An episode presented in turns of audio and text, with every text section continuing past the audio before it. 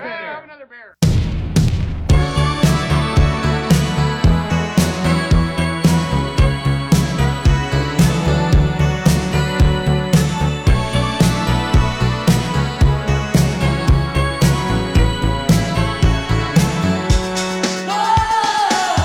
Hello，大家好，这里是日坛公园和啤酒事务局联播节目，我是李叔，我是小伙子，我是天，我是齐，哎，干杯！干杯！来来来，来，李叔把药吃了。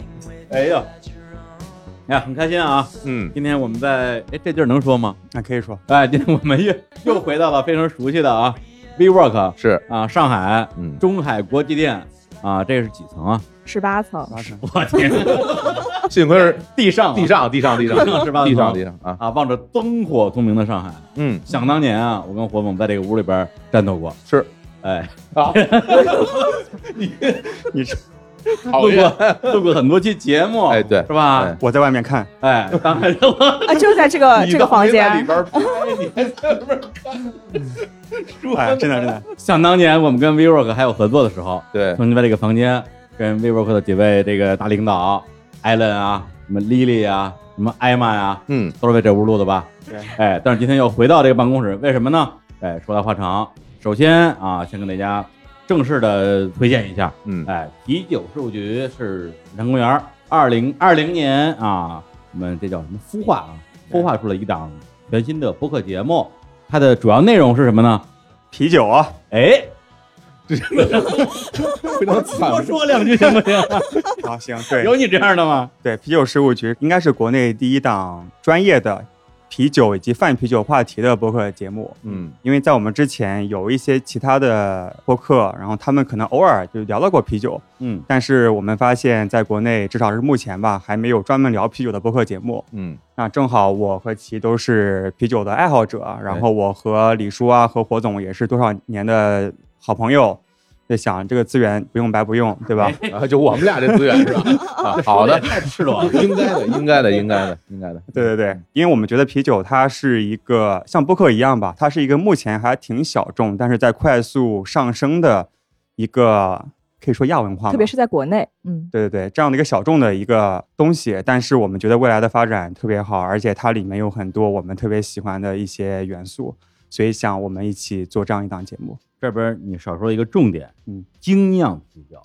精酿啤酒是个亚文化嗯，大绿棒子不是亚文 化，是主流文化。对对我对天天喝，对我们是主要专注在精酿啤酒，不过还是得稍微解释一下，这什么叫精酿啊？这个定义是什么？精酿其实有一个狭义的定义，还有一个广义的定义。狭义的定义其实是在美国二十世纪就是精酿运动的这个时代，协会有一些非常苛刻的标准，包括它的酒厂的规模啊，然后它是否是独立在运营啊，以及它酿造的一些啊、方式。所以我们不提倡一个狭义的理解，就是目前总体而言。啊，精酿就是相对于所谓的工业啤酒，工业啤酒就是大家理解的一些大的啤酒品牌，嗯，它的产量很大，它的原料比较的廉价吧，然后因为它要追求一个成本嘛，嗯，所以精酿其实就是用料很足，然后酿造的标准很好，很好喝的这些啤酒。产量并没有那么大，对，但是我们也本身也不排斥所谓的工业啤酒，哎，嗯因为工业啤酒本身它也是属于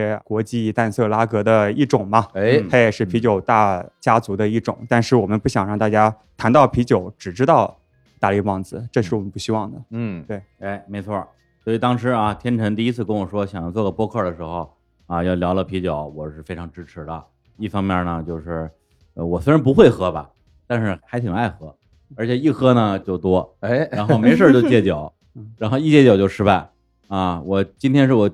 第多少次戒酒的第第多少天啊？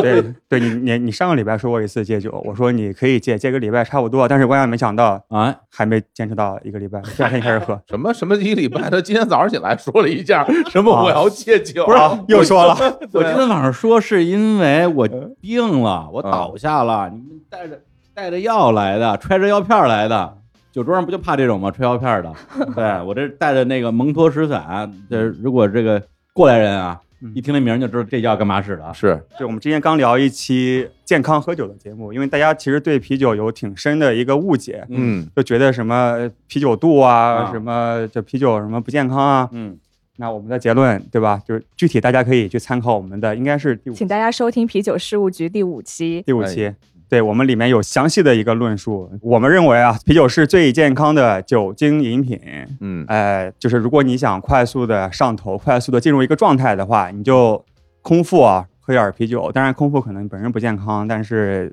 你都喝酒了，对吧？说的什么玩意儿呢？东西啊，这个不挨着一，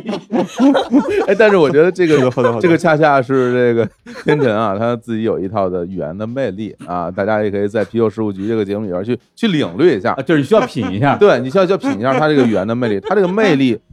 就是一种很很欠的一种，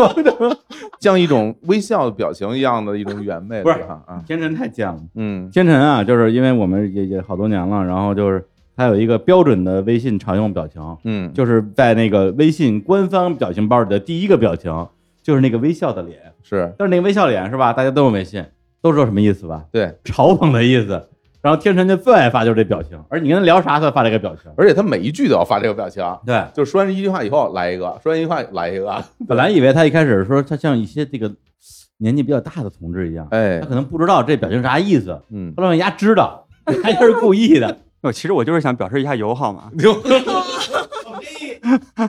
对，直到后来啊，火总亲眼见到了天辰本人之后，哎发现这本人就长这样。是就把自己的照片都贴在每句对话的后面，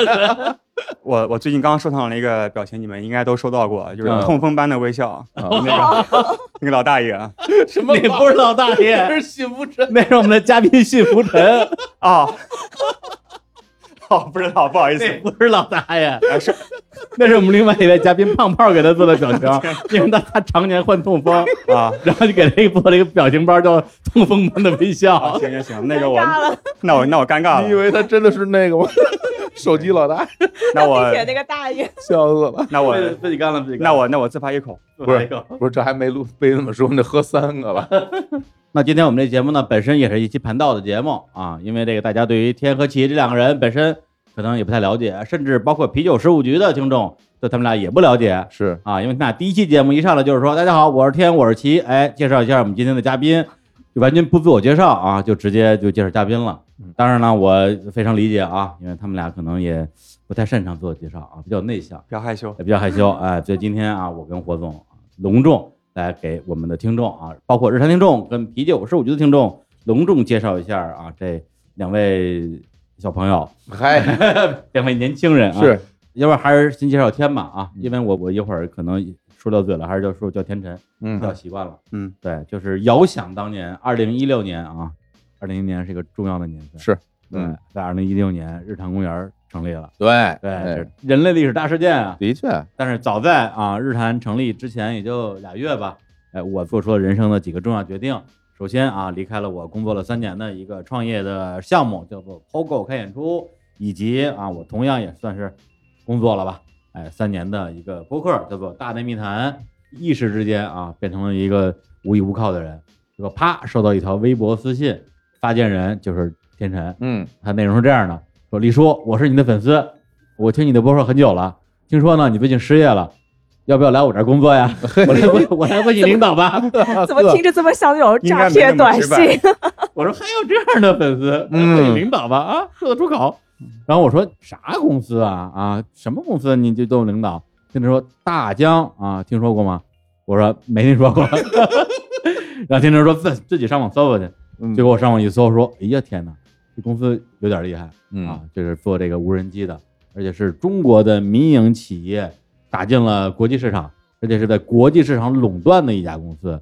我之前好像没有见过这样的中国民营企业，就觉得说，哎呦，看来这公司还有点厉害。我说，要不然我我我我试试，然后就在天辰的召唤之下跑到深圳面了个试，没想到一面就还成了，后来就非常荣幸的成为了天辰的手下，手下呀，哎手，下哇，算上下级吧，就汇报线吧。但啊是其实大疆不是一个特别注重等级的一个公司，我们只是在一起做事情。那你那时候是在大洋做什么事儿？你有资格什么？我看中一个人就把他叫去，其实这里面有两个疑问呢，对吧？一个疑问就是说你有没有这个权 利招个新人，另外一个就是说你招他干嘛去？就是他到你那儿能干什么活儿啊？啊，对，因为嗯大疆还是一个创业的状态，就基本上只要项目需要人都可以去申请，嗯对至少一当个当将时这样近一万人的创业公司，我的对天对啊然啊！后当时我们的老板他有很多关于文化啊，就是嗯创意方面的一些想法，然嗯后正好当时我也不会， 我先我先 我先把活儿揽下来之后，真太然后再去棒啊招人嘛。哦然后正好李叔当时上一个项目也不太顺利，然后我就把他忽悠过来嗯试试看，然后结果他真的来了。天这个性格呀，嗯，确实跟他不熟的时候啊，觉得这个人特别古道热肠，哎看到自己的偶像失业了，嗯赶紧帮我解决就业问题，还给我发了挺高的工资。哦后来我才知道，他其实不知道我的工资。嗨对，因为大疆好像是在隔两级，对 N 加二才看得啊到薪资，对对，所以直到今天他也不知道我拿多少钱原来如此啊，我也不知道。他拿多少钱。那你们在大疆是这种真的是密切合作的关系吗？就是每天的工作都在一起吗？干同样的事儿什么的？嗯反正刚开始的时候，李叔去的时候经常和我谈心，就各哦种想不开，哦，可能刚开始也 怎么是怎么想不开呀？也这是没有长时间离开过北京，对，因为我哦去的深圳，你啊忘了，一六年去的深圳，这是我这个人生将近四十年第一次离开北京。之前离开北京就是出去旅个游嘛，嗯十五天之内就回来了。是突然之间离乡背井了，然后就觉得，哎呦，就觉得自己特别可怜。那可不啊对啊，嗯就觉得深圳这城市不喜欢我，嗯对，就到处欺负我。我上班第一天就赶上刮大台风，打不着车啊，我就说这怎么着下马威啊？对，然后后来我住的那地儿，我电梯又坏了，然后屋里爬爬了多少楼？十七楼吧，还是十九楼爬上去啊了？爬啊，你啊你不得爬啊？嗯然后在公司刚开始，其实也会有点水土不服嘛，因为之啊哦前没有在这么大的公司工作过，而且这公司呢，刚才我说的啊，一个一万人的创业公司，它既有一些大公司的特点，又有创业公司的那种是吧？咱们公司 slogan 叫啥来着？积极进制，求真品诚。你看你这个真棒，扣分，儿，哎，对，扣分儿，对，还有扣分儿制度，什么东西啊？就是我们每个月呀、最后嗯都有一个评分儿，嗯每个月到最后，比如你基础工资是多少钱，然后呢，你的上级领导会给你打分儿，如果你这个月有加分儿，你这个月就给你多发奖金哦啊，就是有个系数吧。系数是另外一个，就是加分儿的话，好像最多可以加十分儿吧，然嗯后最少可以减，就是没有底线。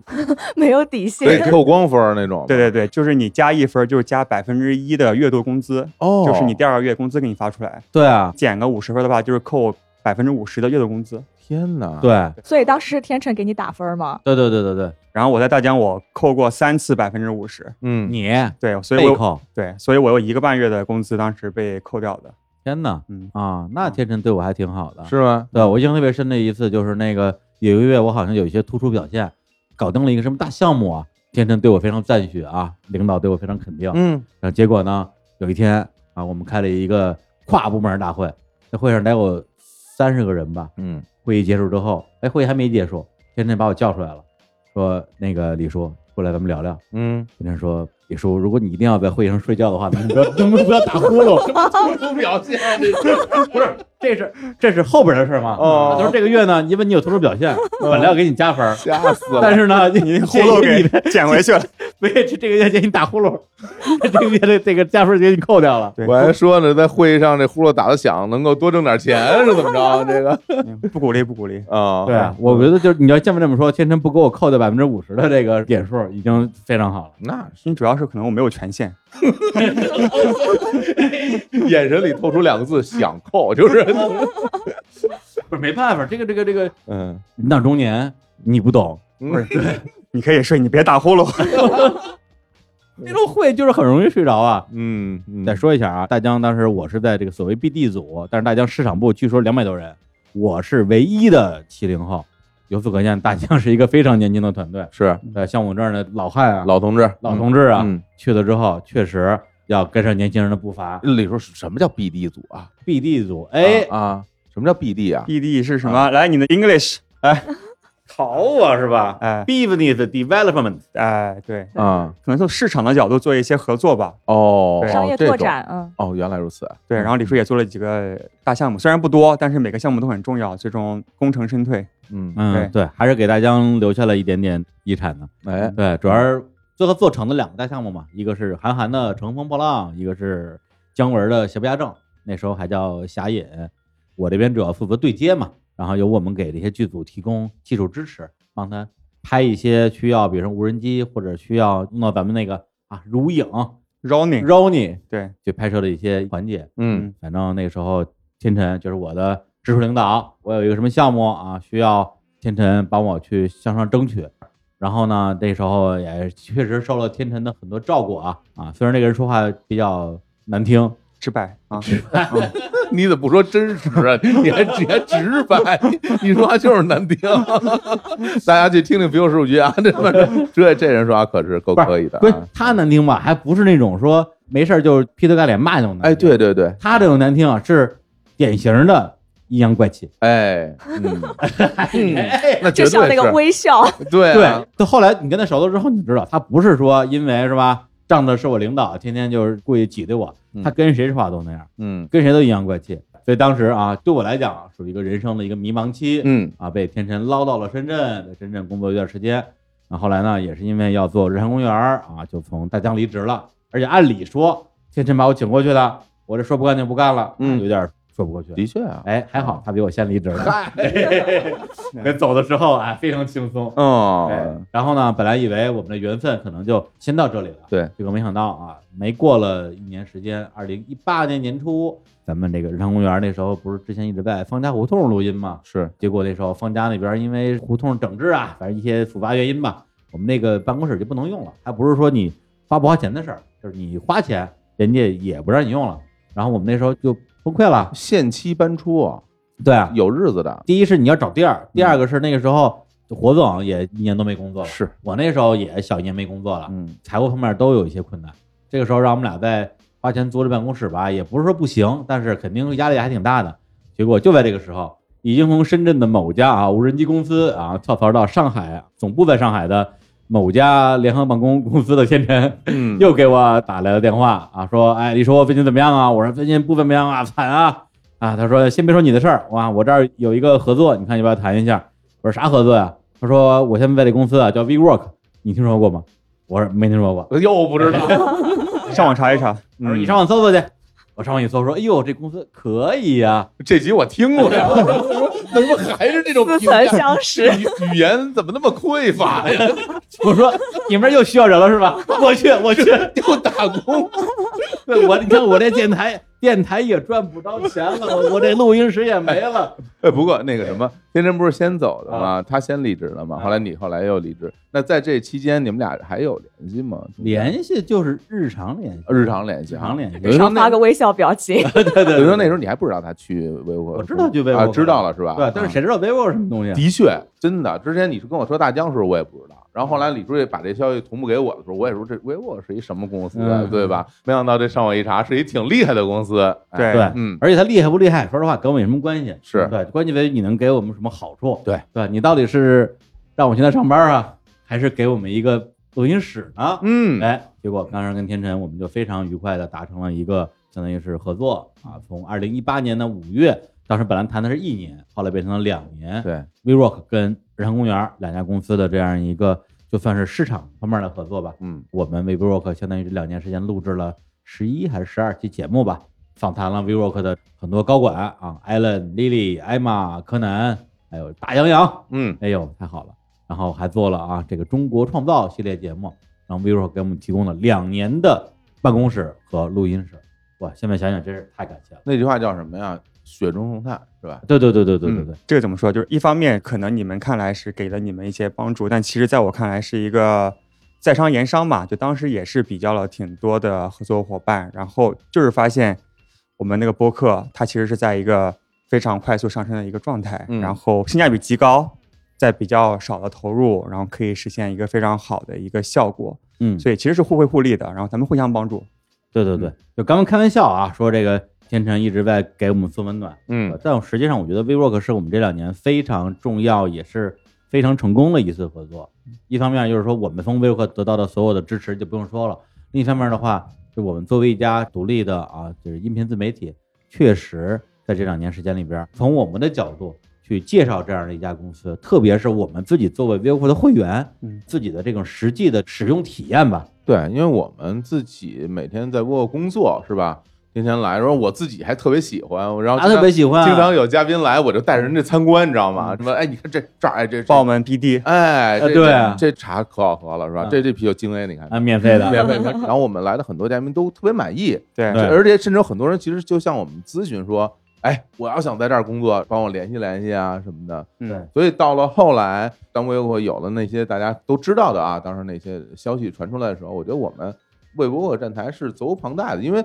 我们作为用户、作为会员体验这样的工作的环境，那它就是给我们带来特别好的体验，我们当然要说它好。对，这个其对实就是雪中送炭吧，就嗯不仅是在你们需要的时候咱们达成了合作，嗯同时也是在我们需要的时候，你们也是非常真诚的分享了你们的使用体验，对对对，然后也在嗯客观上帮我们解决了很多问题。嗯，对对，所以我觉得就是所谓商业合作的基础可能是互惠互利。是，那如果再往上一级的话，就是真的将心比心，嗯，真心相待。对，到最后嗯其实我们跟 Vivo 所有访谈过的，我们那些咱们这番管理层嘛，也都成了挺好的朋友。对对跟柯南没事儿在北京还一块儿喝喝酒、喝喝。酒，哎哎，他们每一个领导啊，嗯就在录完节目之后，都给我的反馈就觉得你们就是非常的专业，而且播客很有意思。他们之前不了解播客，哦嗯，之前可能大家了解的是媒体的一些专访啊，不管是纸媒啊还是电视，但其实嗯播客是一个挺有特色，就很有温度的。这样的一个媒介，让大家能够感受到你的真诚，但嗯不会因为你的外表或者什么有一些额外的一些偏见，偏见啊、嗯 distraction 这些东西。嗯，所以其实是一个特别好的一个媒介平台。嗯所以在此我也是啊、不是作为啤酒事务局的主播，而是作为一个甲方，曾经的甲方，然后给、给很多从事 marketing 啊、市场营销行业的一些品牌给大家建议，就是说可以考虑一下这个播客这样一个新的一个媒介。是不是适合我们下一次的 marketing 这样 campaign？哎呦，对，甲方亲自现身说法。 我反正听得我都同意了，就是，就我觉得可以。对、啊 我作为一家企业，愿意跟日常公园合作，我真的，你们你们你们刊例发一份，我看看多少 钱。我发给你，还是你发给 我，有什么区别？ 哎，所以你哎看，哎哎对，直到今天啊，嗯此时此刻，嗯我们的录音地点还是在 V Rock，对是在上海啊，这个叫中海国际。哎嗯之前我们跟 V Rock 的很多的这个什么 Lily、艾玛、艾伦都是在这儿录的，现在也有一种啊故地重游的感哎，觉。你又跟南阳是不是也在这儿？当然不是在这儿，啊，不是在这儿。对，当时是一个那个不像现在啊，有这个大落地窗，还能看见上海的夜景。嗯，它是一个封闭的会议室，哦，对，我就记得，呃，录制过程之中有两个小细节，嗯一个让达阳老师穿一外套，嗯，然后呢，因为那会议室当时温度有点高，他就问我说：“哎，外套能脱了吗？”我说：“那您脱呗。”我就我就就就就就就就特别紧张，特别紧哦张。哦，哦对，然后另外就是后来那个，因为录的时间比较长，嗯，然后他的那个小女儿就来了，然后哦，就在那个录音室里边就绕着圈跑，哎呀我们这儿还录着呢，小女儿跑，太可爱了。对，就特别可爱，嗯，都是一些特别宝贵的回忆吧。是，对，嗯所以这个哎，从大疆到 v i v o k 啊，这几年天辰毫无疑问是我本人也是日常公园的我们的一个大贵人吧。对，对嗯对而且我发现我这个运气确实好，每一次当我生活之中啊遇到一些可能比较迷茫啊，比较不知道该何去何从的时候，嗯，总有一个人跳出来说跟我走。之前呢有一个人叫敢叔，哦，然后后来又遇到人叫天辰，然嘿，后两个人呢说话还还都特难听那，可不，非常像的两个非人，常像，非常像啊。那你俩是不是得干一杯？哎哎，呦，开始啊了，喝上了，来来来来来，来来，干了你的帝国食堂，来干杯，干杯！来来来好，我们今天这节目就到这儿了啊。哎，李叔这个酒怎么样？好啊，好酒啊，你喝啥酒？哎，这个问题可问对人了，哎，对，你要是给我喝别的，我喝不出来，嗯，这酒我能喝出来嗯，世涛，哎，想当年啊，日常公园第三十期节目就叫做一起来喝精酿啤酒，但是跟火总一朋友，对，啊，叫嗯老梁，老梁啊啊梁琦，我们一起就聊到这个精酿啤酒，然后当时我就发表他感慨说，你们那个什么 IPA 呀、什么那么难喝呀，嗯，这味道太怪了。后来我说，哎，有一个那个巧克力味儿的黑了吧唧的酒，好像还挺好喝的。然后火总就教我说，哎，那叫世涛。哎，哎，那之后我每次去这种精酿酒馆，不知道点啥时候就点世涛。面食堂。对对，所以别人我不认识，他我可认识。所以人家好友人家都觉得李叔是一老酒鬼，你知道吗？上来就喝上来食就堂，上来就喝食堂，对那都是特好酒的 人，啊，真的呀？因为这味儿重。哦， 对对对其实因为我喝不来啤，我因为我不喜欢啤酒花那个味儿，对对对我觉得难喝。是的，是的，是的， 嗯，挺 有意怎思么样还的。可以吧？可以。来来来，那咱们要不然先来首歌。好，放首歌。哎，放什么歌呢？放一首来自于山人乐队的一首歌，就叫做《酒歌》。哎，我们来听一下。啊，表哥倒酒喝，啊，表妹倒酒喝，啊，表哥喜欢不喜欢也要喝，喜欢了也要喝，不喜欢也要喝，管喜欢不喜欢也要喝。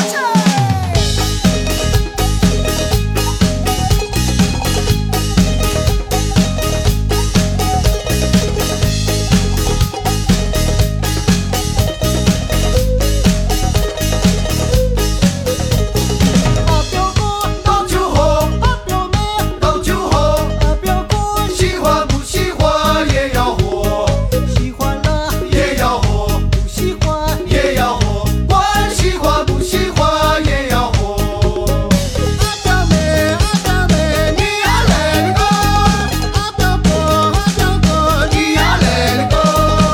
不来就说不来的话哟，要来就说要来的话。啊，表哥倒酒喝，啊，表妹倒酒喝，啊，表哥喜欢不喜欢也要喝，喜欢了也要喝，不喜欢也要喝，管喜欢不喜欢也要喝。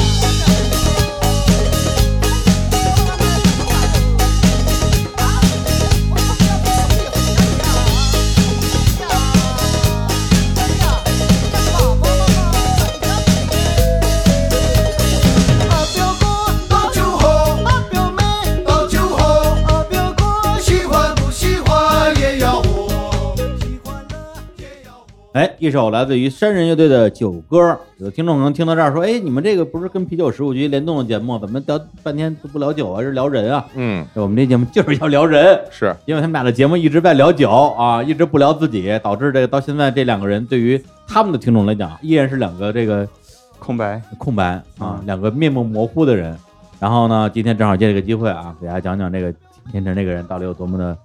说话难听。我谢谢你。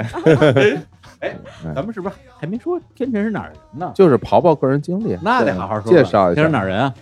苏北人，苏 北区中。对不， 哪有这么 说的？？什么自我介绍 太直先给接自己贴个标签儿 了，，太自己给自己打一标，这这标签打太狠了啊。所以他说话欠不只是对别 人，还对自己。我们刚才吃饭啊，吃饭的时候其实已经聊了半天江苏地图炮的问 题了。哎这个哎，天成这绝对是苏北之光啊！对，因为你看，像就是有很多知名的音乐人啊，哦就别的人我不熟，比如说这痛仰乐队啊，主唱高虎，哎，是淮安人哦，啊，还有这个前段时间月下啊特别火，这 Mandarin 主唱 Chase，嗯哎，盐城人，还有啊，我们都热爱的这个摇滚师啊，嗯，祖高祖高， 盐城人。哎呀，哎，你看是不是都跟你一样优秀啊？哎，对，就关于这个江苏大内斗省啊，就是嗯很多讨论嘛。嗯我个人觉得还挺就没有必要的，因为我自己是出生在徐州嘛，但嗯是我初中就去苏南，算苏南还是苏中？嗯，哪儿 啊？南通那个启南东。通算什么苏南啊？哎呀， 开始了，哎呦天对哪！ 对开对，始因为散装了，对，因为其实很多时候你嗯自己对自己的认知和别人对你的认知不太一样。因为我嗯怎初么中说去呃嗯启东，就是南通那边读书的时候，我们老师就是说你要好好读书。你看人家苏北的，他们每 天四五点钟起床，干嘛干嘛的。但是我后来高中去了苏州嘛，苏州算是苏南对吧？这没什么争议。但是嗯苏州又不是苏南，就没有苏南了。 对，然后我高中老师就是说呃你们要好好读书啊，你嗯不然的话，你看你们那个苏北的南通啊那 边儿，他们每天四五点钟起床，所以就到底哪儿是哪儿啊？对啊，所以就是大家就是有很多偏见吧，可以这样对啊说。哎对，呦，跟网上说的一模一 样，反正比我美的都是苏北，对对，都是苏北。太狠了。对我们高中老师就说：“你们好好读书啊，嗯你们不好好读书，以后只能去苏北工作。” 所以就觉得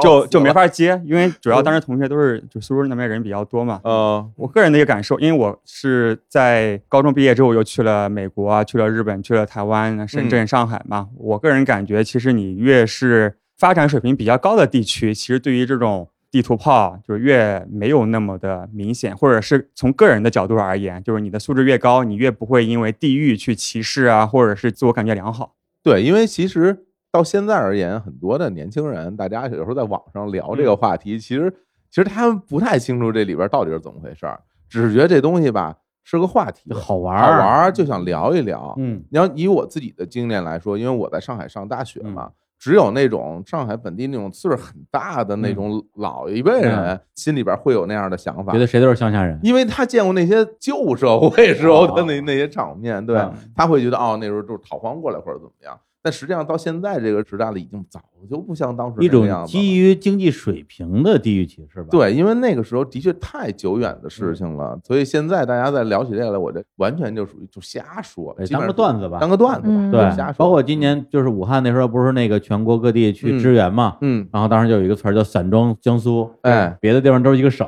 派一个 队儿，对他们是一个省派了十几个队哎，儿，对对对对对， 谁也对不服谁，导致当时在网上大家对于这个“散装江苏”产生了极大的敬意是。啊个很好笑的段 子，对，对，对对不是就觉得就是别的省都是派一个队儿，你们派了十几个队，嗯，对，大家这个争强好胜，在这个时候发挥了意想不到的能量，哎你这么说还真是，对吧？啊你要支援，我也要支援。啊，你盐城要去，我们东台也要 去，我东台就不服你盐城，就就是全是那种。好吧，因为我自己有好多的这个江苏的不同的城市的朋友，有时候嗯大家真的就是，我只要看到了一些网上那些关于这个江苏内斗的一些帖子呀、一些图啊，特别好笑了，就发给他，我们就哈哈哈就一笑，嗯，这就当个玩笑吧。然后刚刚晚上天辰表演了一下说徐州话， 这哎个非常讨厌，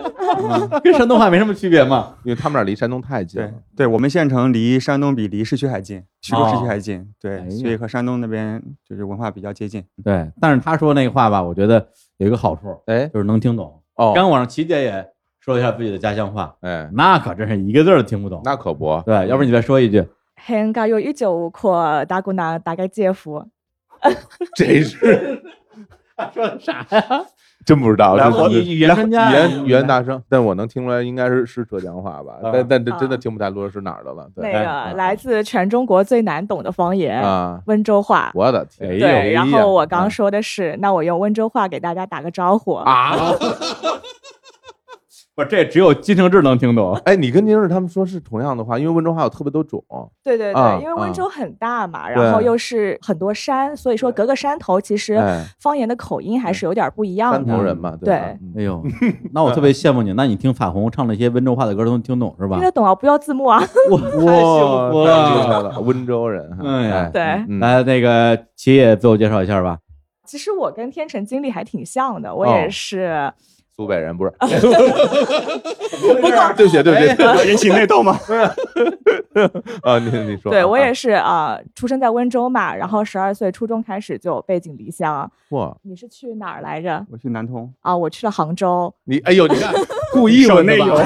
故意哎，李叔，你你们家在北京哪儿？门头沟？哎呀，哎呀，我在朝阳， 不是？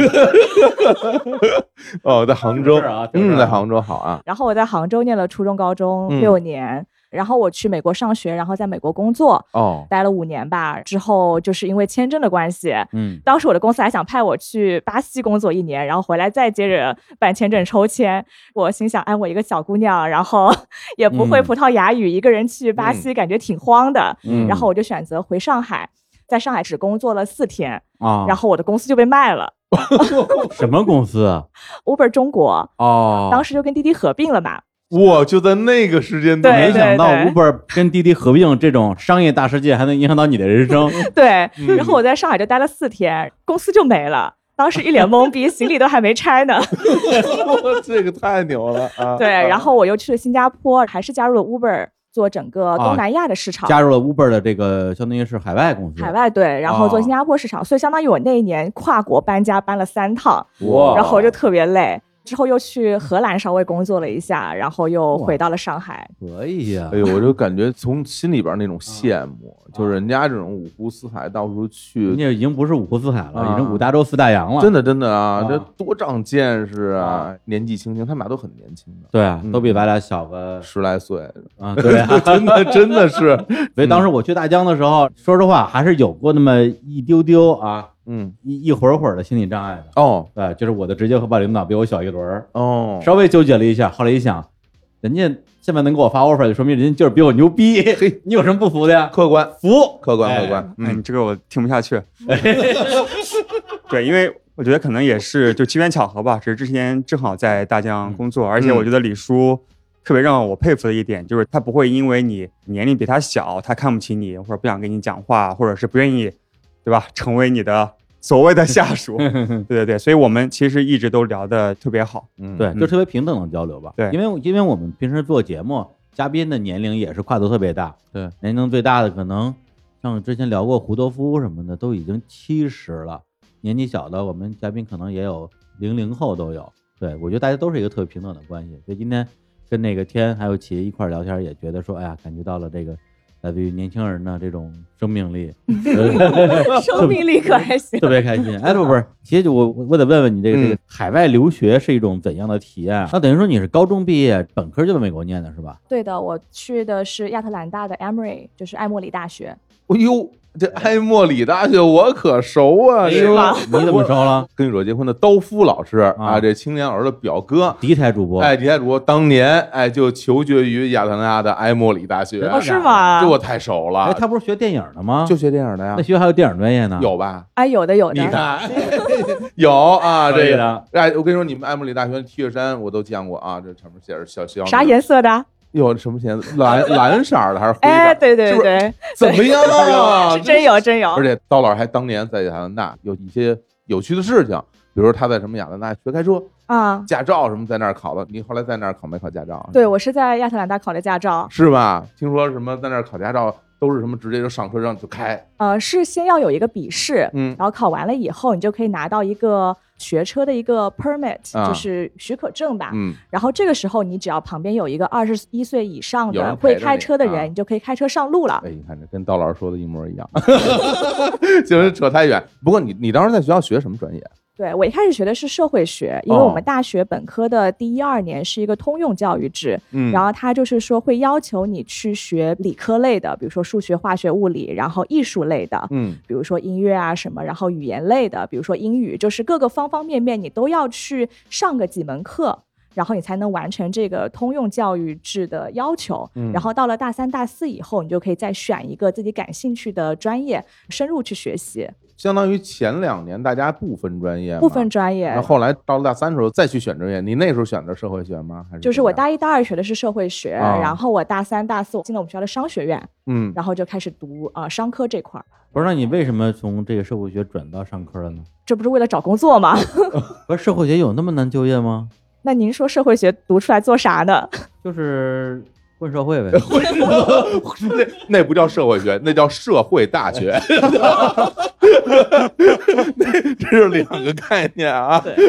都是社会 人。出来混的是吧？讲义气、讲钱什么的，就确实挺难找的，啊对。然啊后商学院，因为很多人为了留下来嘛，嗯因为美国需要公司给你赞助一个工作签证。 嗯那时候一般是，比如说四大会计事务所比较容易去赞助，所以很多国际生在美国都会去读会计专业，也是哦最容易找到工作的一个专业。嗯但是它就需要抽签，相当于本科，其实我当时抽中的概率只有百分之二三十，其实是个哦挺低的概率。嗯，哦，然后如果你是研究生毕业的话，你就有五六十的概率可以留下来。那所以当时你学完这个商科之后，嗯，本来是要留在美国的是吧？对我在美国工作了一年，嗯然后是会计吗？不是我当 时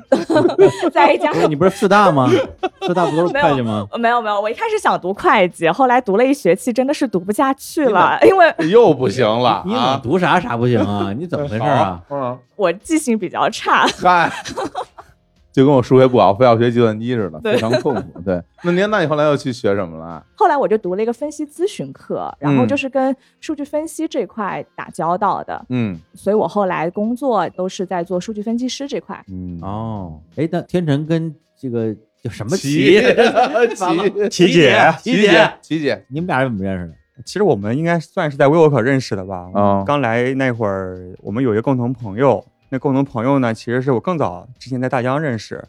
之前 Uber 有一个冰淇淋日，每年都有这样一个活动。哦，那个朋友之前在深圳的 Uber，然后当时我在大疆嘛，嗯，啊帮他那个飞着无人机送冰淇淋，往哪儿送冰淇淋啊？就往车里面送啊。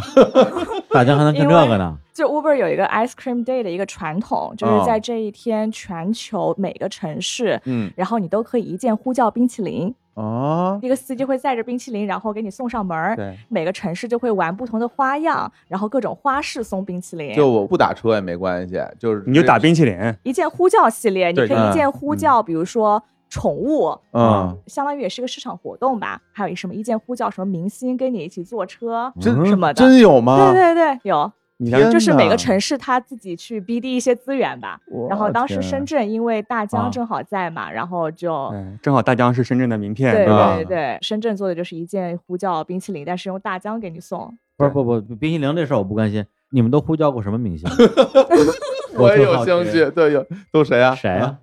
有好多啊，上海好像有呼叫过彭于晏，我的哎天哪，呀那叫得过来，大家不都疯了？我的哇，大兄弟啊！ 大兄弟 啊！就是你呼叫的时候也不知道，然后一上车，哎呀，一个彭于晏坐在那儿，这个太有意思了。不是那那呼叫宠物什么概念啊？就是它不是你可以选车型嘛，啊然后有一个你就是选宠物嘛，然后你上车就可能上有一只狗狗，哦然后你就可以跟它一起，它就会陪伴你就可到以你的撸目的撸地狗。对对对，啊，抚慰一下心灵，然后下车之后，也不带不走，它他就会去接下一个客人了。哦。但这个对于喜欢宠物的人来讲，已经非常有意思了。非常好，啊就很开心啊呀、遥不可及的梦想，然后忽然之间就实现，有点像圣诞节给那个礼物啊，或者这种，对，让大家就开心一下。对，嗯，嗯那冰淇淋这个呢？你呼叫，然后一敲门，冰淇淋来了，这个咱们都能理解啊，就是天津外卖软件。那大江难道是要把它从窗户里丢进去吗？呃，你想多了。哎，当时我们是选好大概哪一个区域，其实是某一天的某一个时段，然后在那边我们知道后台是谁下单的嘛，我知道是哪个车，然后当时是派了飞手啊，就不是我个人在飞，啊然后就把那个无人机下面吊了一个冰淇淋，然后啊啪把它飞过去，扔在车顶上它要出来的呀，就下车的时候，哦，对对对，就一开车门，对，然后一个无人机拿着，对，就拍了点素材吧。其实主要是那个线上传播的一些素材。嗯，主要就是好玩儿的好一玩些的对市场活动，嗯，对，然后因为那一次合作，就认识了那个共同的朋友，嗯他后来也跳槽到其我现现在在的公的司，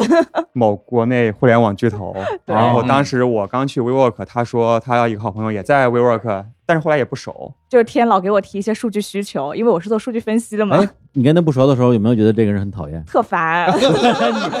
你看，哎呀，找我提需求特别不礼 貌，不是，他肯定是说， 很直 接。他肯定是说啊，那个数据能不能发过来？啊发一个笑脸，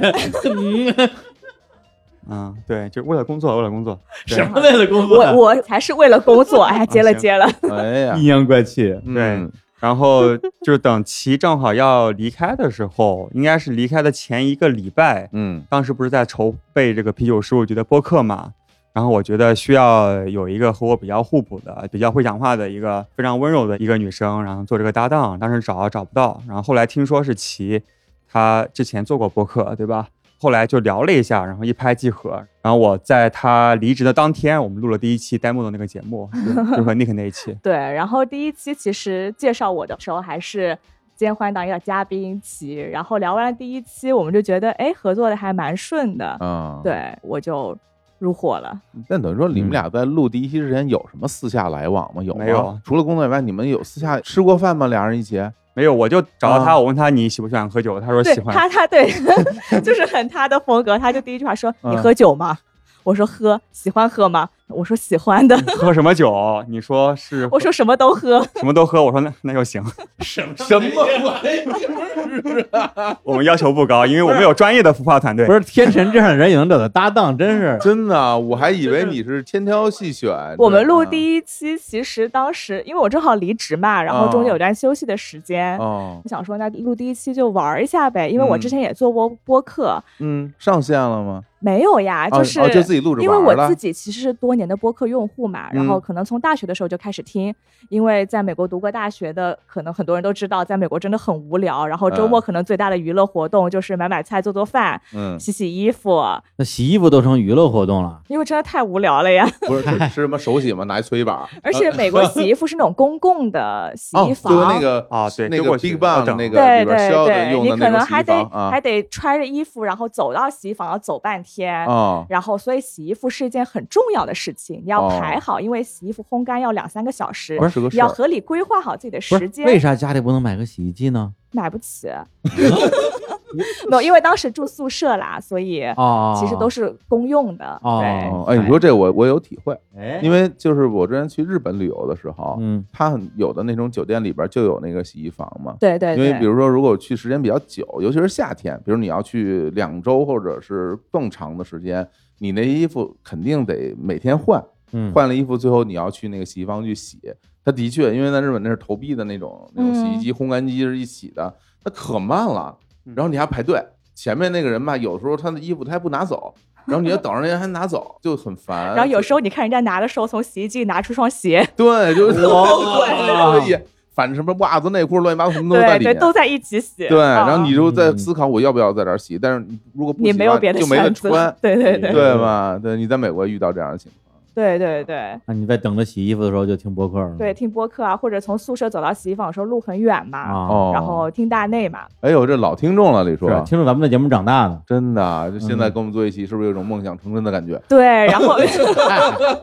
不要嗯脸自己可激动说。了呢。他给我 兜底，这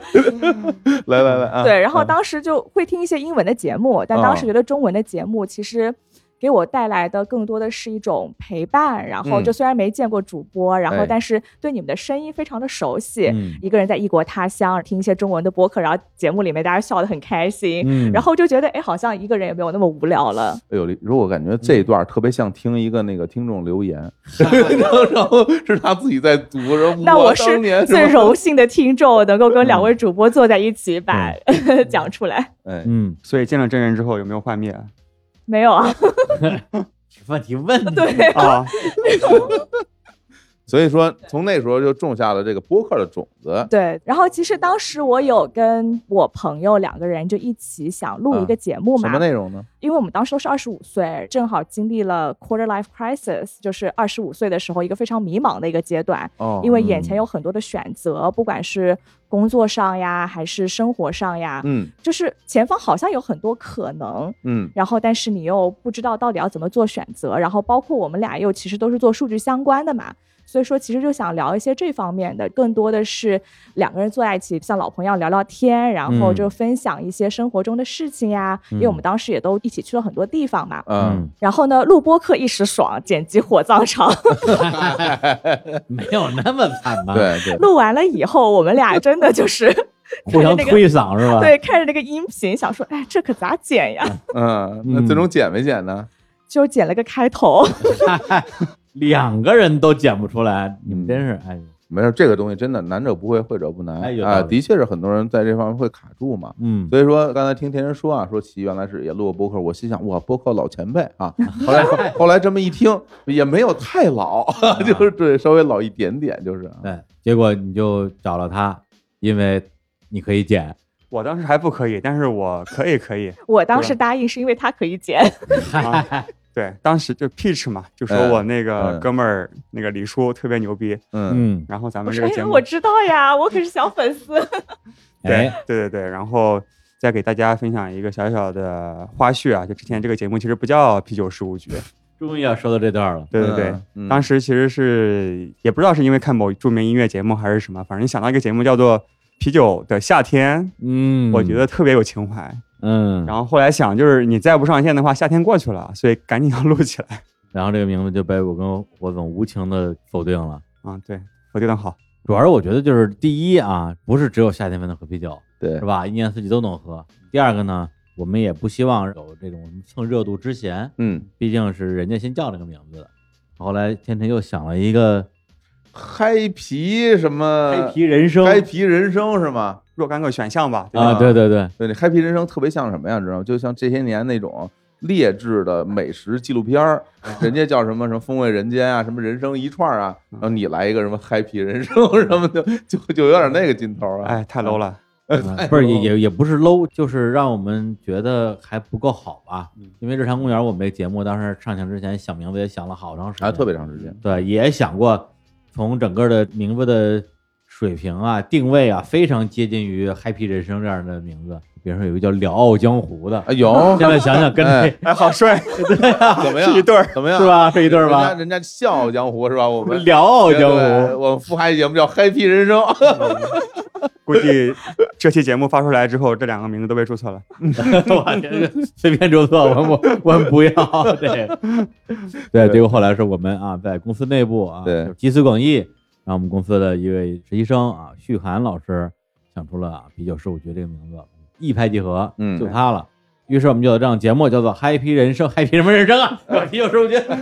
已经。来走一个，来走一走一个来来来来，喝喝喝来，Happy 人生哎呀 Happy 人生，哦，你 Happy 人生了。酒都热了，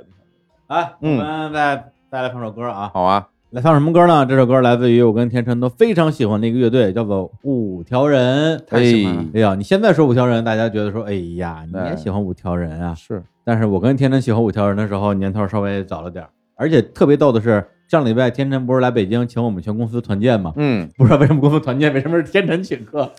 对，对因为我们全公司都在为《啤酒十五局》这档节目做幕后的服务，哎，我们的剪辑、商务、电商、设计、编辑编辑全去了。对，然后呢，在现场发现六月跟天辰认识比我认识天辰还早，啊，他们俩一五年就认识了。为什么呀？六月那时候在摩登天空工作，天辰那时候在大疆工作，两边谈了一个合作，合作的条件就是六月给天辰找五条人的票。哦，对，当时我是在大疆负责社交媒体嘛，然后有一个线上互动的，就赠票的一个合作。因为当时好像五条人他真的很不火，就是在深圳演出没有人去看。赠票没人要是吗？对，当时是一个线上粉丝赠票的一个活动嘛，然后我们大疆粉丝抽奖，抽了几个，然后我给他们发私信说你中奖了，五条人、张云伟和郭龙，结果很多人都不回我，所以我就自己去看了嘛，所以那是我第一次那个看五条人的经历，当场就炸了，那时候就爱上五条人了爱上五条人了，然后疯狂安利给很多人，包括李叔，啊！对对对对对，其实天辰听五条人也比我早。哦，我去深圳的时候，天辰跟我说五条人太牛了，您得得听。然后那之后我也成了五条人的歌迷。啊，那我们今天就放一首啊，来自于五条人一首跟这个酒有关系的歌啊，叫做《酒鬼朱哥伯》。这首歌本来想当年啊，《日常公园》第三十期节目就聊那精酿那期，当时我就要放来着，结果后来我们不知道为什么后来聊飞了，最后放了一首酒井法子的歌。嗯因为因为就是说哎聊久了放酒井法子的歌嘛， 放了梦冒险，就没放五条人啊。嗯今天正好把这首歌咱们给它放回来，好，来听一下。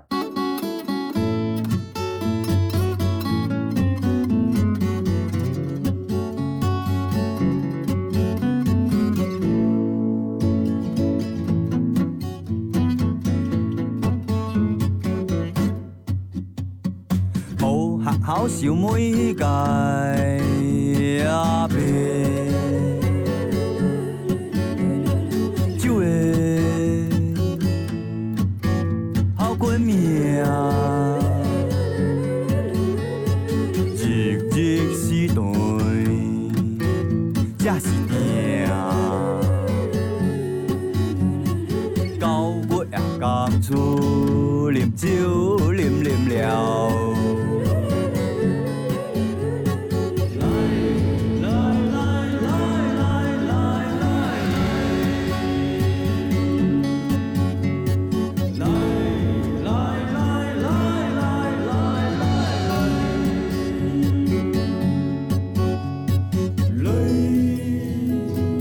来来来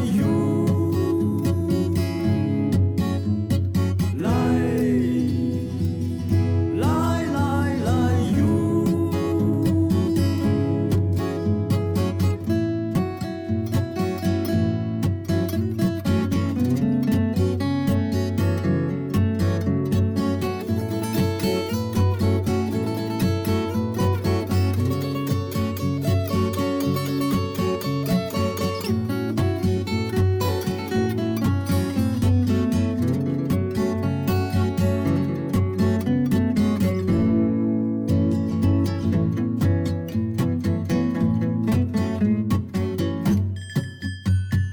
日孙啊公主，我无交手。阿伯啊，酒饮嘞，呼落去咯。无带我去做会计部，哎，干妹。阿伯啊，面红红，甲伊讲。阿妹，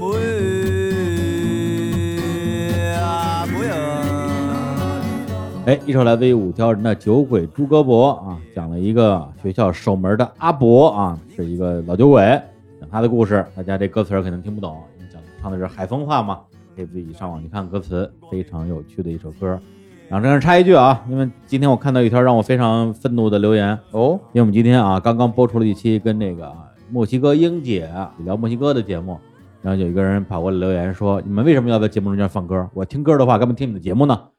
原话就这么说的。嗯，那我想说的是啊，这个话如果咱们往好了说，我们分享的是英姐跟我在墨西哥玩的经历啊，你们分享墨西哥的音乐，那对我们来讲也是分享的一部分。往不好听的说呢，就是您会说话就多说，不会说话就别说话，是不是？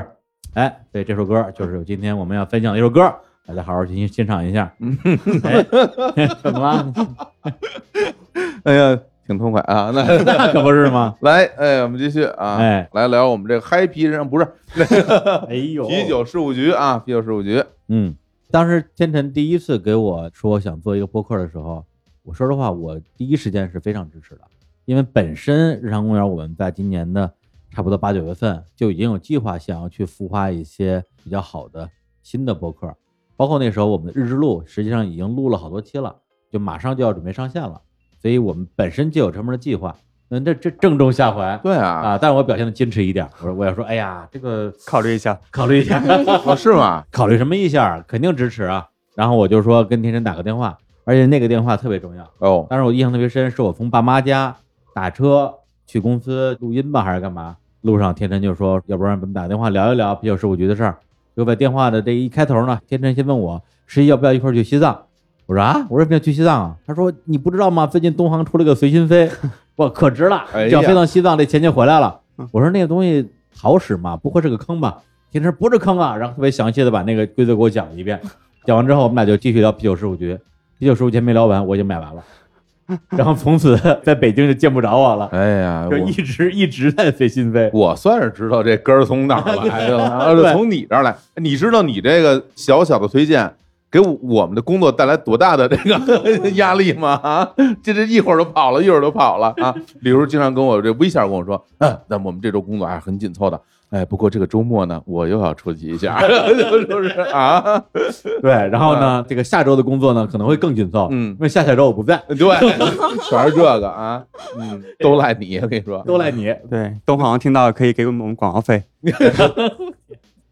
哎，然后就在这个买完了随心飞之后，我跟天天就顺便聊了一下啤酒周我觉得事儿，嗯，聊得非常开心。他就说啊，想做一个跟跟这个啤酒有关系的节目。我说哎，啤酒的事儿虽然我不懂，但是有人懂啊，活总懂啊。还好，哎，后来我把我也把红梅也拉过来，大家一块儿聊了聊，觉得啊，啤酒，特别是这个精酿啤酒这个事儿，本身是挺有的聊的。虽然在国内是吧，还属于一个有点儿有点儿小众啊，毕竟跟大力棒没法比，但是呢，实际上是有很多的文化的内容在里面，包括怎么酿酒啊，还有那些开精酿酒馆的人啊，和那些酒客们的故事。后来我们就夸夸一聊，觉得说这个 idea 真不错，那就来吧。呃，其实说实话，那个当时真正打动我的，还真的不是我们后来聊具体说，天天跟我讲说我为什么要做啤酒节目当时的这个创意，更打动我是因为我那时候好像知道你已经开始在自己酿酒了。哦，对对对，因为之前天辰，其实我了解到你接触精酿啤酒这个领域，其实时间并不是特别久。而且最开始啊，你记得咱俩在深圳，嗯，二零一六年咱们去深圳不是主持那草莓音乐节嘛，对对吧？那对天就跟天真咱们仨一块儿喝过一次酒，对，当时还没感觉他特别懂呢。对，或者没有那么狂热啊对吧？然后慢慢慢慢，我就发现，尤其是这两年，天天首先对这个精酿啤酒这个事儿特别有热情。我们只要一见面，是吧，嗯就拉着我们去酒馆。哎呦，人家说了，说咱晚上就吃个饭，咱就不喝酒，没问题，可以啊。把地址一发来，这不因为一酒吧吗？这个 怎么咱们上次在上海喝那个什么塔 q 了，塔龙舌兰小馆儿，对哦啊就吃墨西哥菜，就是他带我们去的说不喝酒啊，给我喝多了。你看看那个时候就感觉啊，天真好像是一对这个精酿很感兴趣，二好像那个那个人家喝了好多酒，结果后来我刚让我看见他朋友圈里发现已经开始自己酿酒了，我说这个人好像对这个东西真的有热情了。所以等那个时候你提到说想做这样一个节目的时候，我我自己认为是至少你对这个东西是真心热爱的，你是喜欢的。其实这个我觉得是一个大前提。对，其实我对精酿啤酒的了解就是在美国读书的时候嘛，嗯当时美国的精酿啤酒发展的比较早一点儿，嗯但主要是我大学毕业，就是一四年的暑假，当时我开车就是从东北部的缅因州开到西南的加州，嗯大概二十二、二十三个州吧，就一路就白天开车，晚上去当地的一些酒吧。当时可能什么都去过，但是后来发现这种啤酒的这种酒吧的气氛很好，因为当地人就会和你一起聊天儿，大家会有很多的交流，所以嗯当时就埋下了一个种子吧，就是喜欢这个啤酒的这样的一个爱好，从这里开始的。啊，回国之后就是开始在网上买嘛，买啊买，然后发现还挺贵的，然后就嗯从去年开始想要自己酿，看能不能省钱。嗯啊，对，不是你酿酒真的是为了省钱我吗？真是为了省钱，真的，我当时买两百多块钱一一瓶酒，呃不是一小瓶吗？一小瓶啊，两万块钱？两万块钱一小瓶，然后你晚上也不能只喝一瓶吧？嗯，对啊，对啊，所以对我吧？天啊，一喝喝一千块钱，偶尔偶尔偶尔偶尔喝一下，然后发现就是要喝好酒，在国内也买得到，现在有也有一些性价比比较高的，但是我觉得还是要去更深入的去了解一下它嘛。嗯我觉得很多女生对啤酒还是有很多刻板印象的。嗯，嗯，感觉就是一个烧烤店儿，然后一群光着膀子的，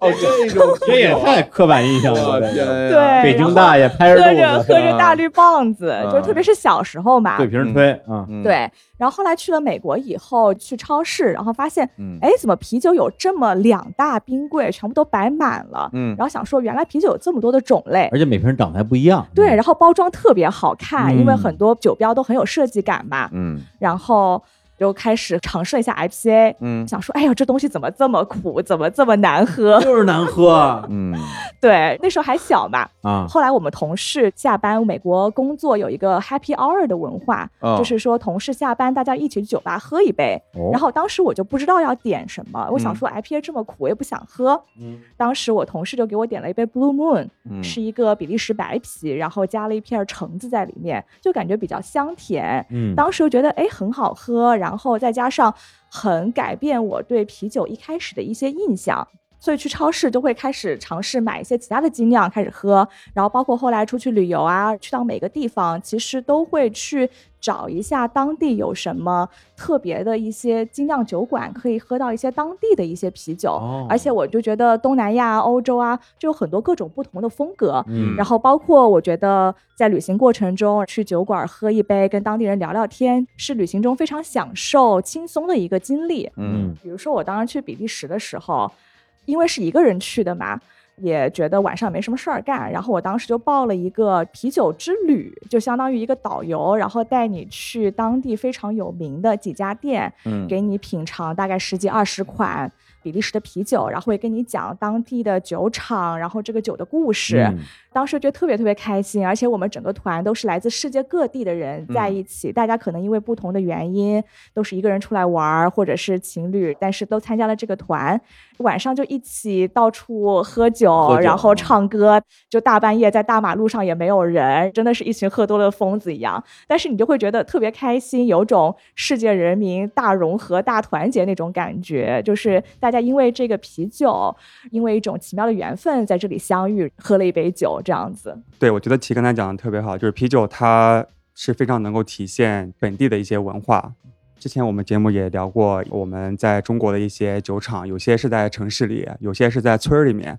他们就通过这些酒可以帮助到一农村去振兴他们的一些经济，然后把他们当地的一些特产啊，然后加到啤酒里面去。所以其实啊，啤酒能够带给我们的这个体验是远远超于它这个酒本身的。它是在传递就我们所喜欢的一些东西，就是开放、创新、本地化。也就是你们俩在播客之前本身都是非常爱喝啤酒的人，对然后天辰好像你是就其实专门就爱只酒喝啤是酒吧？吧，主要喝啤酒，偶尔喝一下 whisky，、啊因为，可能喜欢那种麦香味儿吧，麦芽香味儿。嗯对，啊嗯那齐呢？我是什么酒都喝，哎，我就是喜欢那种有创意在里面儿嗯的，所以我比较喜欢喝鸡尾酒啊，然后精酿，就是有一些不同的、有意思的新的元素在里面。这好啊！以后你们的子栏目哎什么威士忌事务局、鸡尾酒事务局，哎，对，各位甲方爸爸来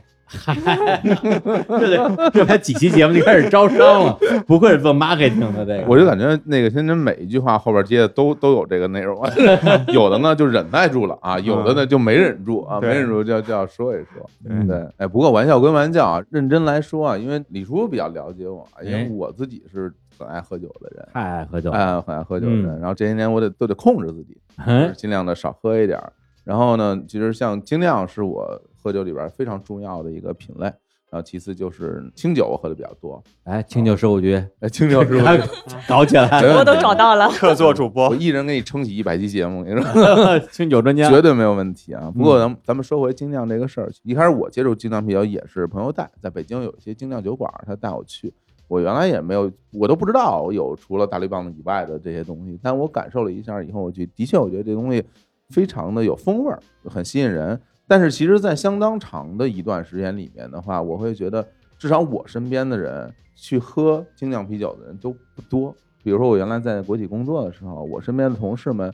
知道这个东西的人特别特别少。那这些年我发现喝的人越来越多了，但是总体而言，它相对还是一个比较小众的群体。但是你会发现，一旦你遇到了一个也喝精酿的人，你们就特别有的聊，因为大家好像喝这个东西吧，有很多的感受无人分享。就是哦我想告诉你说，这个酒哎很有意思，它到底哪有意思？谁酿的？哪国人酿的？用什么东西？嗯，然后它的发酵技术是什么？我想跟人说，但是我跟谁说呀？我拉一人过来跟人聊，人家说我不想听，然后你别跟我说这个，我这这我忙着呢，我所以。嗯天辰当时要说做了一个关于这精酿的一个节目的时候，我自己心里边儿其实是挺雀跃的，因因为我觉得其实是需要有这样的一个节目让大家听到，然后它更多的意义可能是在于说听众们之间能够达成一一定的关联性。对对对，对这些听众们，大家都喜欢这些酒，但是好像你的身边没有那么多人喜欢这个东西。但是在这个节目里，至少我们的留言区，或者是我们自己的微信群，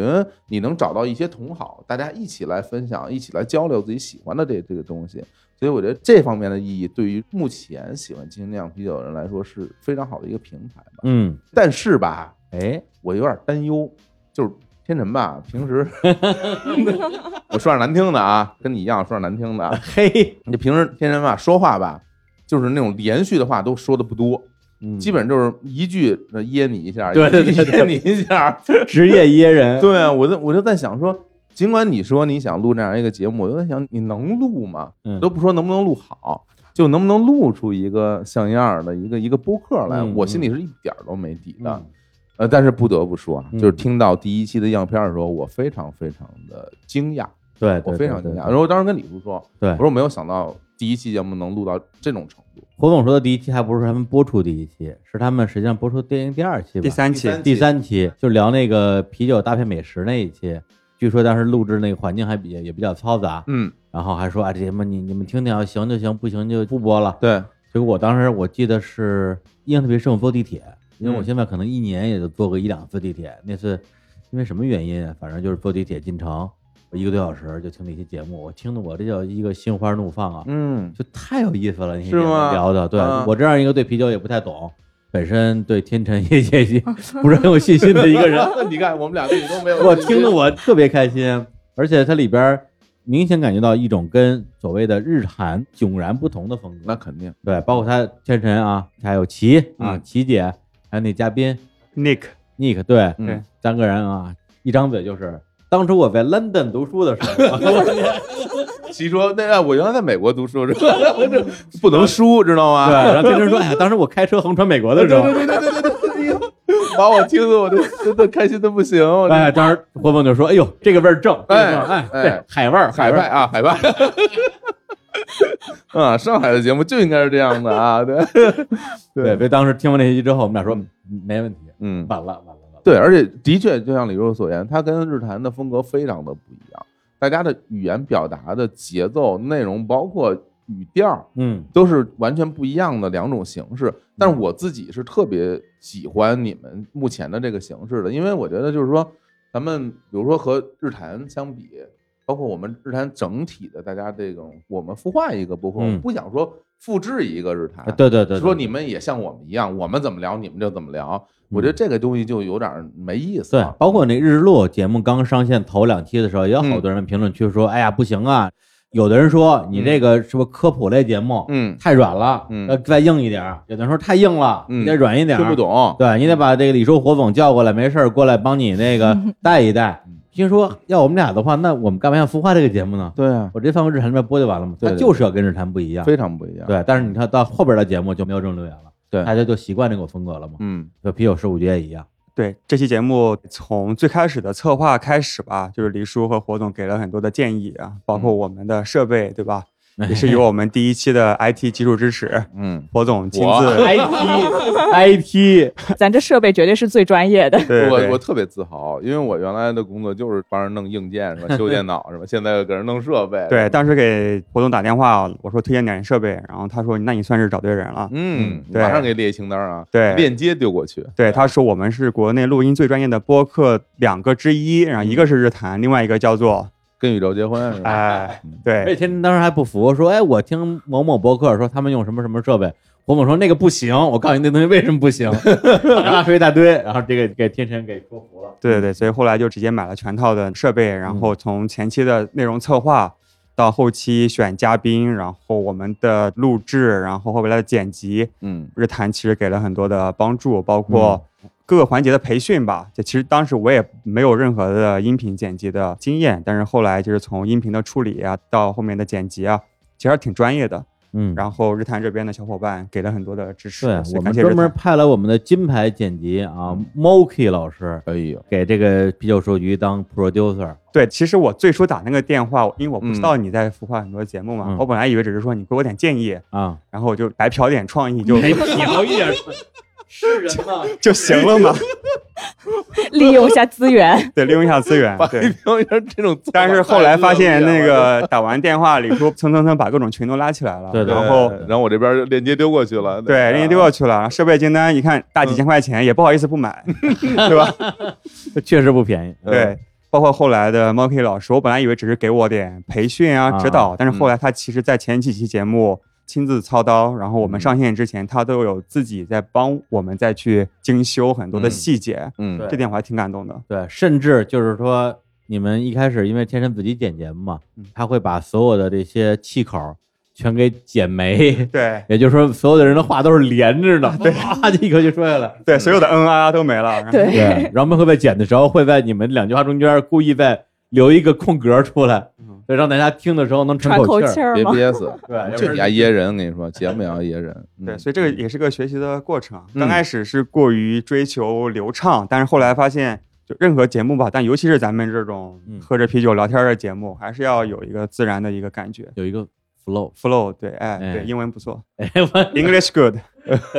尤其是让我惊喜的啊，就是天天找到这搭档，我们当时就说，我说你，你就你，你一个人不 行，对你必须找一搭档。嗯，天天说，哎呦，这个不好找啊，我我嗯试试吧。结果哎，还挺好。上来就是他，然后我跟李叔说啊，因为我们俩在商量，给你一个什么反馈，我们需要达成一致。我跟李叔说，我就我说你们俩的对话就特别合适。天天说话是一个他有点拽，你知道吗，或者是有点正的一个人，但是吉说话是相对放松的，所以你们两个这种搭配是比较互补的。对，刚柔并济，就是刚柔并济对的，而且你们两个那个音色其实也是听起来比较和谐的。嗯反正我是觉得就是挺合适，没想到一上来那种找这种好搭档，你知道好多人录播客想找一个好搭档有多难吗？非常困难的事情啊。不过我想问问你们俩，啊你们俩从就是一开始第一期，因为他还是以嘉宾身份来参与嘛，那录到现在，比如我们播出了十期了，你自己现在感觉怎么样？从最开始到现在有这种变化或者这种不一样的感受？像我吧，就好像第一期我还是以嘉宾身份嗯来的，然后我当时想说，哎呀，我啥都不懂，怎么办呢？嗯，天成就说没事儿，我就需要一个不懂的。然 后像他说的话哈啊他，说爱喝就行。很多听众可能对精酿的了解也不深，嗯，就是能够代表一些听众问一些特别小白的问哎题。非常就如果你特别懂，你问这些问题，你也问的不自然。像嗯我是哎真不懂，然后我就很自然的问出来嗯了。你就不用装傻了。对， 不是你这是从我们这儿学的招儿 啊，对吧？对对对，然后录了十期，我觉得真的学到了非常多东西。啊嗯，然后我们每期节目真的都是干货满满，需嗯要拿个小笔记去记的，有很多知识要点。我觉得你不应该学的太快，还是应该这个保持啊，保持这个小白的状态，对对对 不然的话说俩人都特别懂，对，而且我们碰到嘉宾都好有意思，大家嗯都很能聊，然后每个人都从不同的切入点给你去聊啤酒各种各样不同的故事。嗯包括天刚开始找我的时候，我第一反应是说：“啊，啤酒能聊这么多东西吗？”嗯但是聊了十期，发现还只是冰山一角。对，比如说我们讲到，比如啤酒的风格吧，那个我们现在知道的，我们啤酒风格常见的有一百多种，嗯咱们每一种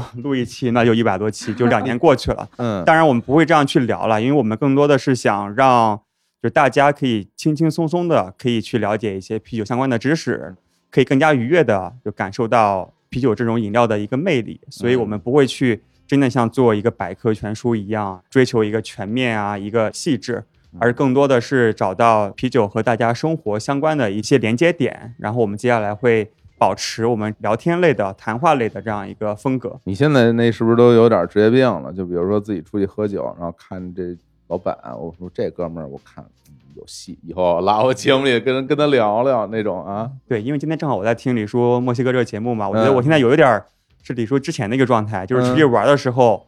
都在想，哎，这个酒吧它可聊的点在哪 里？然后那哦有个素材感了，对都对是对取材，都是素材，对对对啊啊因为目前还在一个比较兴奋的状态吧，就是嗯一直在想我接下来节目应该请什么嘉宾，聊什么话题。嗯包括现在去出去玩的时候也是，十一不刚去西藏嘛，嗯，去当地先去找精酿酒吧，而且哎，就是喝到好喝的，就首先是说加老板微信，先去撩一下。啊比如说我们第七、第八期的嘉宾嗯 Jack，他其实是我前几年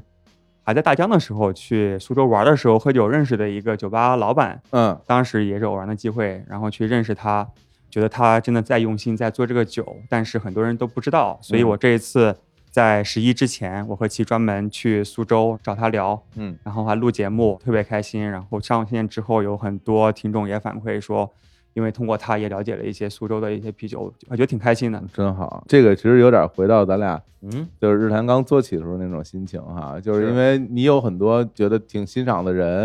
然后对原来你如果没做这个电台吧，你没有办法去跟人家说说我想认识认识你，然后咱俩聊天吧，人说你谁呀、 对吧？但是说我有一个节目聊的就是啤酒，咱们能不能坐在一起来聊聊，顺便录个播客什么的，这样其实也有一个契机去认识一些新的朋友，对而且你还喜欢这些，是而且还能把这些你欣赏的朋友，就做酒的人，嗯，用一个平台的形式推荐给更多的喜欢喝酒的朋友。是，对，要不然你只能发发朋友圈儿，嗯帮他去安利，这个能量是很小的呀。对，而且啤酒本身是非常注重分享这样的一个东西，因为嗯精酿啤酒运动其实在美国发源的嘛，它是在美国的车库文化，就是大家一群人到某家人家的车库里面，大家一起酿酒，后来酿得越来越好，开始开酒厂，中间会各种比赛啊，互相的去交流啊，切磋自己的技术，所以其实精酿啤酒本身是非常推崇啊、分享，然后共创这样的一个概念。所以我们这个平台也是想把更多我们所认可的啤酒行业的一些人的一些故事告诉大家。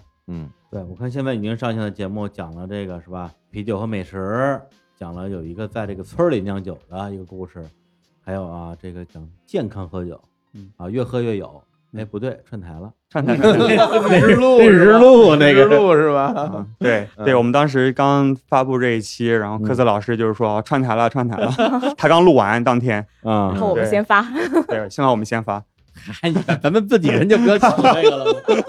两边都在聊同一个话题，对对对一个是从科学角度，因为科本老师自己是个大酒鬼，对对对，他对科子老师聊的比我们专业吧，就是至少从学术的角度肯定是比我们专业的，我们是另外一个角度，比较通俗的角度。 哎呦，你说这我就忍不住插一句，我前段时间不是去那个兰州嘛，嗯去玩儿，然后科比老师他妈非要请我吃个饭，哦就说哎呀，感谢你这么照顾我女儿啊什么之类的。嗯然后我一方面觉得是吧，受之有愧；一方面人家请吃饭，我也不能不去啊，对啊我就去了。然后去之前，科子专门叮嘱我说：“就你可别跟我妈揭我的短儿啊，说我平时这个那个的。”我说：“我跟你妈那是吧，阿姨吃饭，那我得说实话，我就说你天天喝大酒啊。”他说：“哦，这事儿可以说。啊，”他说：“我妈去见你的话，应该是带着酒去的。”我天哪！最后真的带了吗？带了呀。 对，他说，而且我跟我妈说了，你不喝酒了，嗯 所以她应该会带点啤酒去，对吧？我要说喝酒的话，她会带着白酒去。啤酒无乱讲，哎，对，我说天哪，我说这太吓人了。嗯，对，所以这个我是觉得，如果单凭酒量的话，你还真不一定是科比老师的对手。啊、应该不是。但是我们私下里关系非常好，而且已嗯经约好串台的节目。哎，当然，主要可能串我们台，因为我们没有资格串他的台。 哎，对对对，他们这门槛也没有那么高啊，博士就可以啊。好的，好的， 哎，反正我最近啊是天天跟科比老师没事儿就瞎聊天儿，说我戒酒了，我又戒酒了。然后每一次我这戒酒失败的时候，就发张我喝酒照片儿，他就把我戒酒的那个东西变成截图发给我。所以我觉得这个喝酒这个事儿啊，我不知道活子怎么看啊？嗯，就是你现在喝的还多吗？我现在真的说实话，比以前喝的少多了。啊，一方面，其实我觉得有一个特别重要的原因，就是我一个人不喝酒，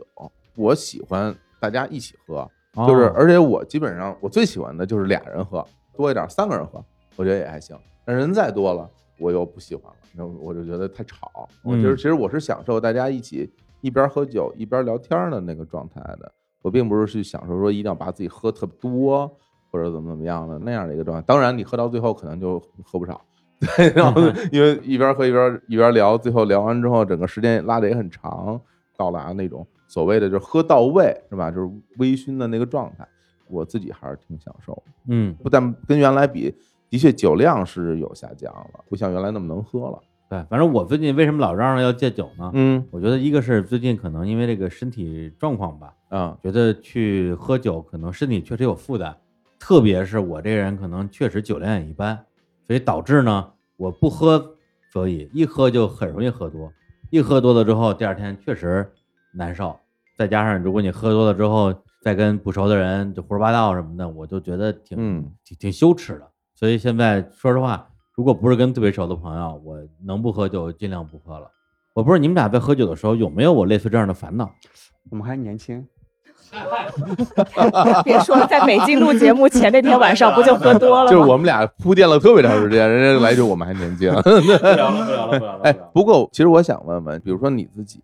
你是更享受单纯的酒这个东西的美好，它给你带来的这种感官的愉悦，还是享受社交的快乐、聊天的快乐呢？我觉得两者都有。嗯我觉得看人吧，就至少我这个人嗯还是要喝一点儿，否则的话我也是有点儿害羞的。就是当然也可以自来熟，但是不会进入一个很就是微醺，然后开始有比一较点点放松话啊放松的一个状态。嗯对，所以是本身是需要点，然后同时我非常就像你说的，非常喜欢喜欢的人在一起聊天的那种感受。嗯，那可能借助点酒精会来的比较快一点儿这样一个状态。你自己平时一个人会喝吗？这段时间喝的比较我多一，个人喝，琪呢？你呢？你是哪种？我是觉得，其实关于喝酒，我很多美好的记忆啊都是，哎，跟谁喝，在哪儿喝，哎嗯啊，包括其实你喜欢酒以后，你嗯对它稍微多点了解，你可能会关注这个酒的味道，嗯然后你会知道，哎，这杯酒为什么好，它好在哪里。哎所以我觉得这两个是都需要的一个事情。嗯所以我基本上不太会一个人喝，喝嗯酒的更多的时候都是跟朋友一起，然后大家嗯坐下来。我也是比较喜欢两三个人，人比较少。然后我觉得喝完酒以后，你很多哎平时好像不太能聊的话题，然嗯后有那个环境、那个氛围，大家就开始可以聊一些比较有意思的事儿。嗯嗯嗯，我觉得琪琪跟我这个整个状态还有点像。嗯，都是属于那种啊，自己一个人可能不怎么喝，然后大嗯家一起，而且甚至有的时候我跟朋友一起喝酒，会聊两个小时或者三个小时的天儿，那可能有一半儿或者以上时间都在聊这个酒本身，就说今天咱俩喝这个酒是怎么酿的，然后它有什么特点。对我刚想说，对就吧同时你懂点儿酒的对时对候，对你能够对给对朋对友我会讲，聊喝酒聊酒，对，我们会这喝杯酒聊酒的酒，故事尤其我在喝对清酒的时候，我大部分都是在喝酒聊酒，说这个酒用的什么米、怎么酿、在哪儿产的，然后它哪个季节出的，当时要泡水多长时间，所有这些细节，让大家聊聊半天，来喝一个感受一下。嗯，哎呀，这感受别人的心意啊， 然后 就是经常会有这样的过程，聊很有意思，就是我自己很享受这状态，就是。没有任何生活上的那些，比如工作上的所谓的烦恼的倾嗯诉啊，嗯或者是大家分享生活的状态，其实没有特别的特别的单纯。其实也就是你想把自己喜欢的东西对对分享给对大对家对嘛。对对。但是喝酒人有有各种各样的面相，我也认识很多的朋友，特别喜欢一个人喝酒，甚至就是一个人在家喝酒都不出去，就一个哦人在家对着一窗户往那儿一坐，开一瓶酒就在那儿喝，特开心。我觉得可能不同的酒可能不太一样。嗯就比如说 whisky，嗯，甚至红酒，我感觉还挺适合一个人喝还真的。是。我那些对朋友就是喜欢毒饮的，大部分都是红酒。对对对。啊啊，但啤酒的话，有很多故事嘛，就是想和别人聊，而且对，而且啤酒它是个什么状态呢？就是你喝一点儿，你会有点儿微醺，但是不至于直接醉过去啊，在胡言乱语。所以其实创造了一个很好的交谈的环境，嗯，适合大家一起聊天儿。而且不矛盾啊，就是你在不同的场景下，你需要喝不同的酒 嘛。对，而且总体而言啊，这个啤酒的酒馆里啊是最吵的。 因为现在有各种各样的酒馆啊，有威士忌专门喝威士忌的那种酒吧，它那里边其实基本上相对是比较安静的。但是啤酒酒吧里就会永远特别嘈杂，好多人大家在一起，越喝声儿越大的。对，嗯因为刚才讲到，就是啤酒其实是非常注重分享的文化，嗯，所以其实啤酒是有助于去建立一个社区的这样的一个关系。我觉得这点也是啤酒的魅力之一。那其实我们也希望，就是通过我们的这个播客节目，我们建立一个社区，让大家能够感受到精酿啤酒的呃魅力。因为现在精酿啤酒还是一个比较小众的东西嘛。我们希望小众的东西可以被尊重，甚至可以在一定程度上被鼓励。嗯，可能大家觉得我们只是在聊啤酒，其实最终我们想去传达的是这个世界的多样性的美。其实目前播客，我感觉也是在这样的一个比较小众，但是快速崛起的这样的一个嗯状态。其实我听播客已经挺久了，应该是在一三年的中下旬，当时是开始听大内，当时也在美国嘛，然后包括毕业之后的那个自驾，因为横跨整个美国两三个月，哎那果然说这个了吧？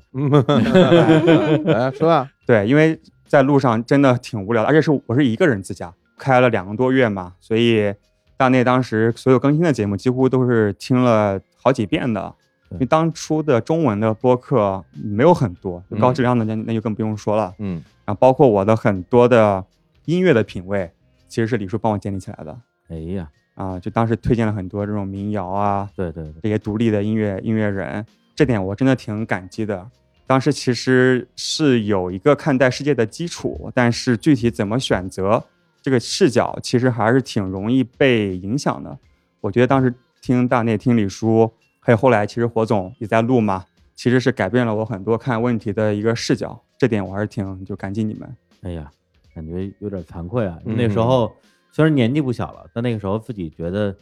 特别是跟现在比起来，其实挺不成熟的，也在节目里表达过很多挺挺幼稚的观点。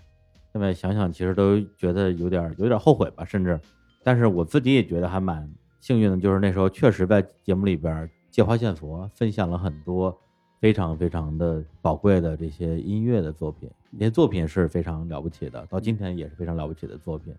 对，所以那时候如果正好在天辰在美国开车这样一个路上影响到他的话，我自己还觉得嗯挺荣幸的。而且这个也是非常典型的一个播客的应用场景。 嗯就为什么播客在美国这么火？现在是吧，已经成了一个非常主流媒体了，就是因为美国人就是一个在车里的一个这样一个一个一个国家，嗯，他有大量的时间跟自己相处，那这时候就需要播客的陪伴嘛。对，其实包括这次十一去西藏自驾，我也一直在听你们的那个一九九零的节目啊，嗯日常时光机，对对，所以其实你在影响的不是一个过去式，你现在的节目也在影响目前的可能一些大学生啊，刚毕业的一些年轻人，甚至我自己也在持续的被你们洗脑。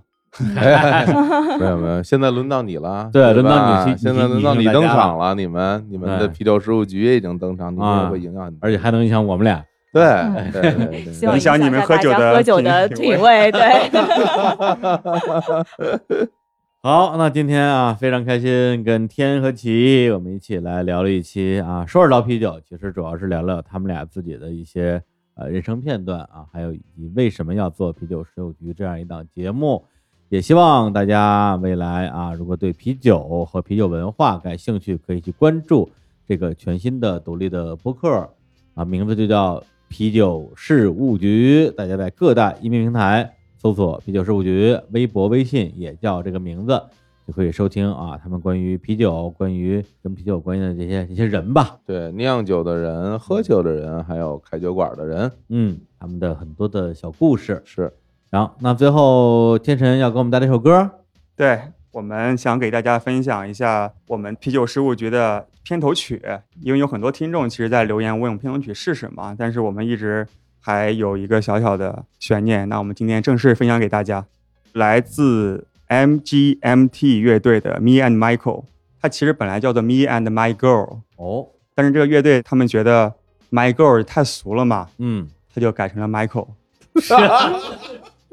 真的傻这乐不队跟是，真的是这个故事。问题是 Michael 是个男的的名字吧？对啊，对对啊变一下得这更个加的中性包容。对啊，哎突然呀变成了一个激情四射的，没有，他可能是作曲写好了，嗯为了不改变押韵，嗯，对吧？就 My Girl and Michael，